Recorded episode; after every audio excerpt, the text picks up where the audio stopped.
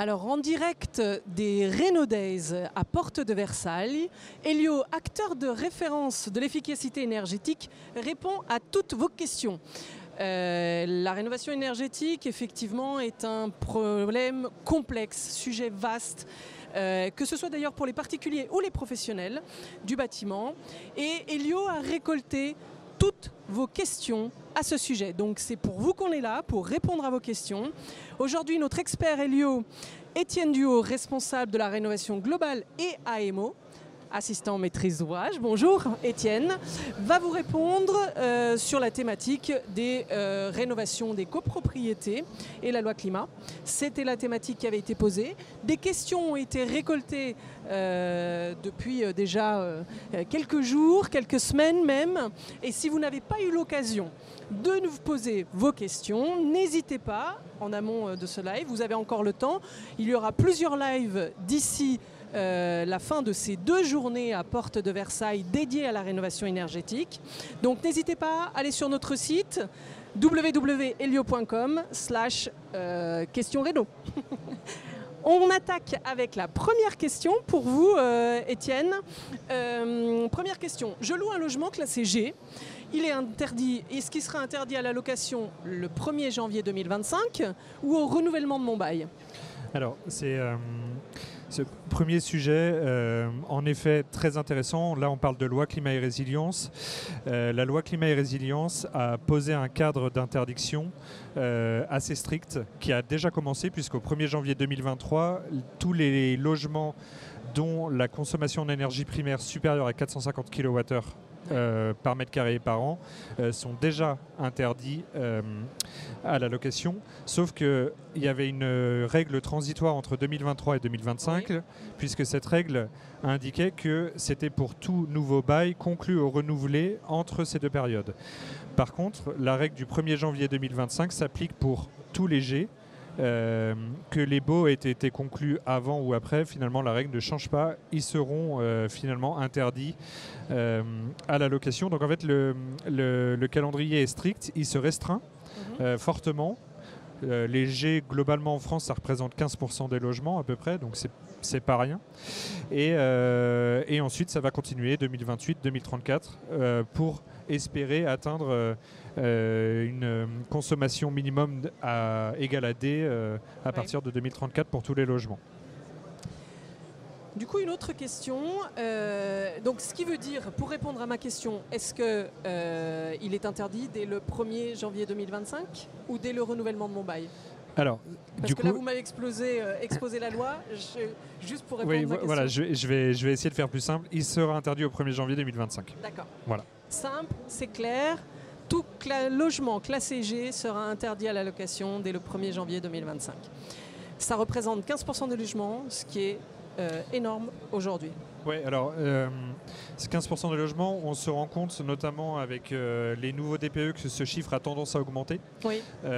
donc on n'est pas à l'abri que ce soit plutôt 20%, on est, on est entre les deux. Voilà, donc ensuite il faut connaître la part de propriétaires bailleurs.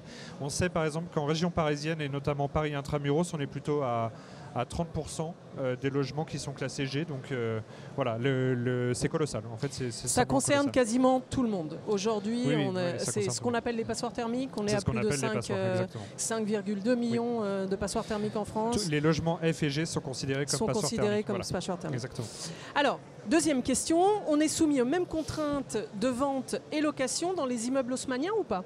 Alors, ma réponse va être très simple. Oui, en fait, on n'a pas de, on, pas de dérogation. Alors, on va avoir des dérogations de type euh, architectural ou patrimonial, c'est-à-dire si, euh, je, pourrais y revenir plus tard si on, a un peu de temps, mais euh, si on a un obstacle patrimonial, par exemple faire un ITE sur un bâtiment qui est devant le château de Versailles, évidemment on va plutôt l'éviter. Alors ITE c'est isolation par l'extérieur. C'est ce que j'allais vous demander.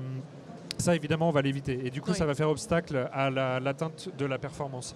Pour autant, euh, un immeuble haussmanien euh, n'a pas de raison de sortir. Si on peut arriver à faire des gestes individuels ou à l'intérieur des logements, eh bien, on va les préconiser, les favoriser pour qu'on puisse atteindre. Euh, alors, une rénovation performante, ça va être compliqué, mais au moins qu'on puisse sortir de l'état passoire et pouvoir continuer à les louer. Qu'est-ce qu'on qu'est-ce qu'on euh, qu'est-ce qu'on qu'est-ce qu'on dit comme euh, rénovation performante? Est-ce que c'est une économie d'énergie d'au moins 55% Est-ce que c'est une économie d'énergie de plus ou de moins? Alors, c'est la, la définition de la, rénovation performante. euh, en effet, elle, a, elle va avoir déjà comme critère de sortir de la lettre E minimum. Donc en fait, on va atteindre au moins D et on va faire un gain énergétique au minimum de, euh, de 55%. Ok. Euh, et ensuite, en effet, euh, on va avoir ce qu'on appelle l'atteinte du critère ou du label bâtiment basse consommation, Mhm. qui ce critère se correspondra plutôt à des logements qui atteignent la lettre A ou B au titre du DPE. Voilà. Très clair. Et maintenant, si je suis un professionnel, si je suis un agent immobilier, comment est-ce que je peux aider mes clients sur euh, les échéances de la loi climat? Alors, euh, déjà, il faut communiquer. Ça, c'est la, la première chose importante, c'est que euh, en tant qu'agent immobilier, alors qu'on soit en transaction, vente euh, ou qu'on soit en gestion, il faut communiquer auprès euh, de nos clients pour les informer du calendrier. Euh, si je suis en transaction, euh, d'informer qu'il y a un nouvel outil aussi qui est mis en place qui s'appelle l'audit réglementaire, qui vient s'ajouter à l'audit- à- au DPE si DPE. jamais je suis un, un logement qui est, qui est classé F ou G de mémoire. Mhm. Et ça, c'est applicable depuis le 1er avril. Et euh, déjà, donc, c'est de communiquer et d'informer sur ce calendrier. Ensuite, le mot d'ordre en tant que professionnel de l'immobilier, c'est l'anticipation. C'est un message que nous, Elio, on rabat en permanence, anticiper, anticiper, parce que 2025, c'est vraiment demain. On est en 2023. euh, les échéances tombent au 31 décembre 2024. C'est absolument demain. Je ne suis pas sûr que les professionnels de la rénovation énergétique soient tous calibrés pour pouvoir attaquer Répondre. le marché monstrueux que représentent les logements G en France. En tout cas, il y a un vrai effort à faire de ce côté-là. Euh, et ensuite, je pense qu'un professionnel de l'immobilier doit aussi communiquer positivement sur la loi climat et résilience. Et c'est de faire aussi de cette contrainte une opportunité. Mhm. Et pour faire de la loi climat et résilience une opportunité, il faut communiquer sur quelle va être la valeur de mon bien après travaux et après rénovation énergétique, cette valeur elle va augmenter forcément et elle peut augmenter de manière conséquente. Mhm. surtout si on est dans des si on est dans des régions où le marché, le euh, marché immobilier est moins tendu, du coup le, le critère énergétique va avoir un impact très fort. Et puis communiquer sur les aides. Aujourd'hui, il y a des aides à la réno et ces aides permettent de financer, alors tout c'est compliqué, mais au moins parfois une très grande partie du projet de rénovation. Très grande partie, 60, 70%. C'est très variable, ça dépend du type de logement, de son état initial, mais on a parfois 100% des projets, notamment si on a des, des ménages qui sont en situation euh, de, de- Je cherche le terme, qui sont en situation euh, euh, de précarité énergétique. Oui. Les aides de l'ANA peuvent euh, venir compléter assez fortement les aides euh, existantes. Et puis parfois, euh, on arrive à financer, oui, euh, de 60, 75%, 100% des, des cas si vraiment on a le logement euh, idéal. Avec un gain quand on gagne deux lettres qui peut aller jusqu'à 30% euh, en termes de valeur de bien.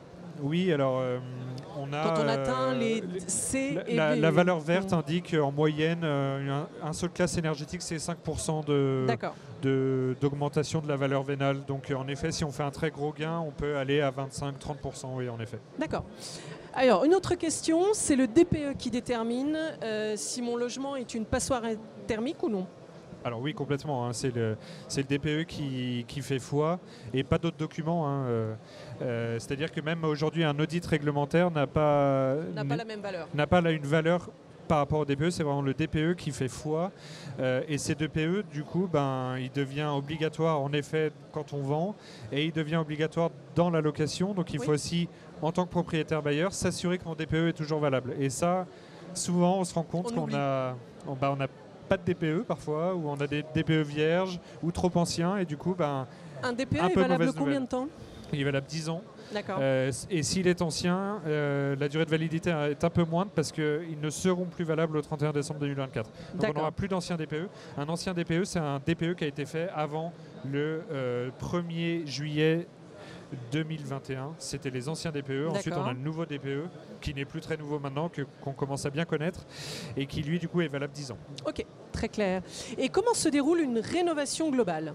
Ça prend combien de temps? Alors, Qu'est-ce qu'on appelle déjà rénovation globale? Alors, une rénovation globale, on en a parlé, c'est une rénovation qui permet d'atteindre un gain énergétique important. Je vais essayer d'aller assez vite parce que c'est une rénovation qui nécessite d'avoir euh, un projet. On parlait d'anticipation Oui. tout à l'heure, bah, c'est typiquement le cas. C'est une rénovation qui va commencer par un audit énergétique. Mhm. Parfois même de rencontrer un acteur local comme mon accompagnateur Rénov si on Mhm. peut bénéficier d'avoir des aides publiques.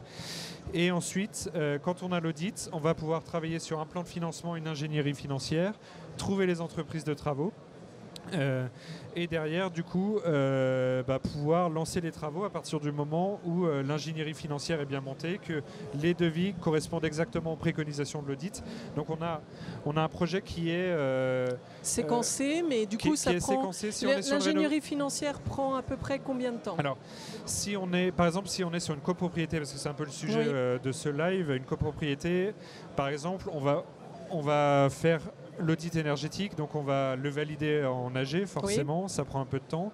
Ensuite, il va falloir trouver un AMO, Oui. si on veut bénéficier des aides comme ma prime rénov euh, copropriété. Donc on va devoir attendre une nouvelle AG ou faire une AG extraordinaire. Donc on a à nouveau un délai qui s'incrémente. Donc on va parler plutôt d'un délai de 2-3 ans sur une copropriété. Euh, pour qu'on puisse avoir euh, des entreprises de travaux qui interviennent sur un plan de financement qui aura été validé par un AMO. Et cet AMO aura travaillé sur euh, euh, l'ensemble des thématiques qui sont attendues pour pouvoir bénéficier des aides publiques comme ma prime en Enfin. copropriété et des aides C2E. Donc c'est- c'est- en fait c'est très long. oui. Voilà, Oui, oui. c'est ce qu'il faut retenir. Sur une maison individuelle, c'est un projet qui va prendre plutôt 6 mois à un an Mhm. et euh, sur lesquels on va, pareil, séquencer audit énergétique. La plupart du temps, un AMO qui sera souvent un accompagnateur rénov. Oui. Donc il y a une, une instance locale qui a qui l'accréditation, qui a le pouvoir donné par l'ANA pour pouvoir intervenir sur les aides publiques. Et là, pareil, on va avoir des délais euh, relativement, euh, relativement longs, mais un peu plus maîtrisés, puisqu'on évidemment on ne met pas Oui, une AG sur sûr. le, On sur la pas décision. le- le- le formalisme. Euh, et du coup, si j'ai fait des travaux euh, et je reste en G, qu'est-ce que j'ai comme solution? Alors, Comment est-ce que c'est possible déjà Alors Mais- c'est possible, l'est à Paris. On a, on a de plus en plus de, de propriétaires bailleurs qu'on accompagne et malgré les travaux réalisés, ils ne sont pas sortis de, De la catégorie. de la catégorie G. Alors il y a deux choses. Euh, on en a parlé tout à l'heure de, de- Du cadre de- du cadre dérogatoire. Euh, Oui. Si jamais euh, j'ai un- j'ai une contrainte architecturale ou patrimoniale, mais c'est pas Ok. le sujet. L'autre sujet, ça va être la bonne foi. Il va falloir que le propriétaire bailleur apporte les preuves qu'il a tout tenté pour Mm. pouvoir sortir de l'état passoire. Donc c'est un cadre dé- dérogatoire qui est prévu par la loi climat et résilience. Alors de mémoire, je crois que tout, tout n'a pas été écrit encore, donc tout n'a pas été... euh, euh, toutes, les, toutes les conditions, dérogatoires n'ont pas été totalement écrites, mais de ce que l'on sait, c'est que le juge va avoir un pouvoir d'interprétation et va aller chercher la bonne foi ou non du propriétaire bailleur. Et c'est là où c'est intéressant parce que si je, suis, si je, je loue un appartement qui est en copropriété euh, et que la copropriété a principalement des propriétaires bailleurs, Mm. eh ben, ça va être difficile de prouver la bonne foi euh, si on a beaucoup de propriétaires bailleurs qui sont censés plutôt voter pour des travaux. Oui, bien sûr. Donc c'est là où euh, les, les propriétaires bailleurs vont commencer à être embêtés. Les monopropriétaires, donc ceux qui détiennent un, immeuble en entier, vont être très embêtés parce que ça va être difficile de prouver la bonne foi quand on est propriétaire de l'immeuble en entier. en entier. Et là, il va falloir des faire des travaux qui sont importants. Mm. Donc euh, oui, on a des premiers cas. Euh, L'accompagnement par Helio, c'est ce qu'on indique un peu à nos partenaires, c'est que ça va être une preuve de bonne foi. Oui. Puisque nous, on va faire l'ingénierie financière, l'ingénierie technique, et qu'on va démontrer que bah, on a fait tout ce qui était en Tout notre pouvoir pour pouvoir sortir et qu'on n'y est pas arrivé. D'accord. Et du coup, quel est l'impact de mon accompagnateur Rénov du coup pour euh, les copropriétés? Alors, mon accompagnateur Rénov n'a pas été pensé aujourd'hui pour la copro. Aujourd'hui, c'est un acteur qui se tourne vers le résidentiel, euh, enfin vers, les ménages occupants et euh, euh, propriétaires ou locataires de, de résidences individuelles. Aujourd'hui, il y a un dispositif qui a été prévu pour les, les copropriétés qui s'appelle, qui est un AMO en fait, qui est un, un tiers de confiance qui est validé par l'ANA, qui n'est pas un accompagnateur Rénov et qui peut intervenir sur euh, l'ingénierie sociale, entre autres, pas l'ingénierie technique parce que c'est un bureau d'études, mais qui va Mhm. accompagner sur euh, euh, les aides, pouvoir Le mobiliser, dialogue, mobiliser, voilà exactement, former, informer, préconiser, préconiser. informer exactement. Ouais, Et surtout remonter, parce que ma prime rénov copropriété a des dispositions particulières, et du coup c'est cet AMO qui va s'assurer que on Tout respecte est- bien les dispositions particulières pour pouvoir bénéficier des aides. Ok, très clair. Et alors, quelles aides sont possibles pour la rénovation globale d'un logement locatif? Alors, les- aujourd'hui, un logement euh, qui, qui est loué bénéficie des aides certificats d'économie d'énergie qui permettent aujourd'hui, selon un gain énergétique, de pouvoir apporter euh, un montant d'aide bah, extrêmement variable parce que ça dépend de plein de facteurs, mais on va dire, Des euh, revenus, etc. etc., on va dire euh, de 6 000 à euh, 30 40 000 euros en, pour une maison individuelle. Et un propriétaire bailleur, en fonction de sa situation fiscale, peut également bénéficier des aides MaPrimeRénov. Euh, et il peut bénéficier jusqu'à euh, des aides jusqu'à trois logements en plus de son logement pour euh, financer la rénovation énergétique avec MaPrimeRénov. Donc le propriétaire bailleur dispose aujourd'hui de, de deux socles de d'aides. deux socles. Il y a aussi aujourd'hui des aides qui sont portées par Action Logement qui permettent euh, de, faciliter la- les aides, enfin qui, qui- qui apportent en fait un complément d'aide, mais qui, euh, dont la contrepartie est parfois le plafonnement des loyers. Voilà, donc euh, contrepartie qui, qui nécessite d'être bien évaluée en amont. Et de l'ingénierie financière pour Exactement. le coup. Mhm. Exactement. Euh, J'ai un DPE verge. Dois-je le refaire pour savoir euh, si mon logement sera interdit ou pas? Alors, euh, À la location, hein, bien sûr. Alors, le- le- un DPE vierge, c'est un ancien DPE, puisque Oui. aujourd'hui, avec les, le- au Avec 1er depuis juillet 2000, 2021, donc on ne peut plus avoir de DPE vierge, puisqu'on ne se base plus sur les consommations, en tout cas plus que sur les consommations, on se base aussi sur un relevé technique terrain. Euh, donc un DPE vierge, il va être encore possible de pouvoir le mettre en avant, mais jusqu'au 31 décembre 2024. À partir de cette date-là, il ne sera plus, plus possible d'avoir des anciens DPE, donc des DPE vierges, donc il faudra le refaire. D'accord. Donc jusqu'au si j'ai 31 un- décembre 2024, je peux encore vendre mon logement avec un DPE verge. Euh, c'est possible s'il est encore, euh, s'il est encore valable. Oui. S'il est encore valable, mais euh, voilà, donc tout dépend de la date à la- à laquelle il a été fait. S'il a été fait avant 2017, il est plus valable. S'il a été fait après 2017, il sera valable, mais qu'au 31 décembre 2024. Ce qu'il faut retenir, c'est qu'au 1er janvier 2025, date de la plus grosse Oui. interdiction euh, du calendrier, Il n'y aura plus de- d'anciens DPE. Voilà. D'accord. Euh, donc, quand même, conseil, refaites votre DPE, ça vous donne la vraie.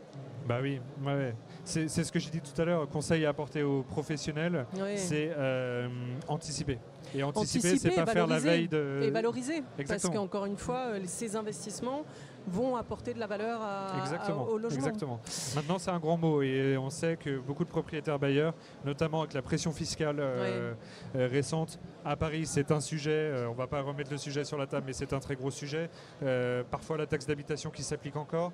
On a euh, on a vraiment de, de- de gros sujets fiscaux pour les propriétaires bailleurs. On vient rajouter à ça une pression euh, de, euh, de, faire des travaux. Euh, voilà. On, a, on a beaucoup de théories, la pratique fait que ça reste, Ça sera reste compliqué. compliqué. C'est compliqué. Il est possible que, euh, qu'on intervienne dans les, dans les mois qui viennent euh, euh, dans un contexte qui sera très tendu, notamment bah, pour les premiers concernés qui sont Mhm. euh, les étudiants, les locataires qui Bien eux, euh, bah, vont voir un marché locatif baisser malheureusement à cause Et de ça. alors, quel est le risque si je loue un, logement qui est interdit à la location? Eh bien, en fait, il est indécent tout simplement. hein. C'est, pas plus bête que ça. Aujourd'hui, vous avez des critères d'indécence comme un logement qui, qui est inférieur à 9 mètres carrés, c'est un logement indécent. Euh, vous, vous en avez plusieurs. Eh bien, aujourd'hui, un logement qui est interdit, enfin, qui est concerné par l'interdiction de location devient indécent.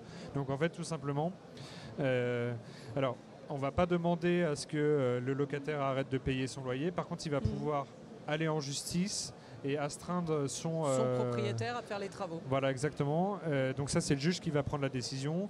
Donc c'est soit suspendre le loyer, donc ça fait mal, soit euh, suspendre la durée du bail, ça fait aussi un peu mal si Ouais. le propriétaire veut euh, avoir un autre projet. Et puis euh, astreindre à la réalisation de travaux, et c'est- cette astreinte peut, peut être compliquée parce qu'elle peut être faite dans un délai imparti. Merci beaucoup, Étienne. vous Bah, merci nous avez vous. apporté beaucoup de réponses. J'espère avoir été complet surtout. Oui, je pense qu'en tous les cas, c'était très clair. On a eu beaucoup de réponses. Euh, on est toujours en direct, du coup, des Renaudaises sur le stand de Helio, acteur de référence de l'efficacité énergétique. Et s'il vous reste des questions, bah, n'hésitez pas à aller sur notre site www.helio.com slash questionreno.fr. Voilà. Ou venez nous visiter au stand, on se fera un plaisir de vous accueillir. À très bientôt. Merci.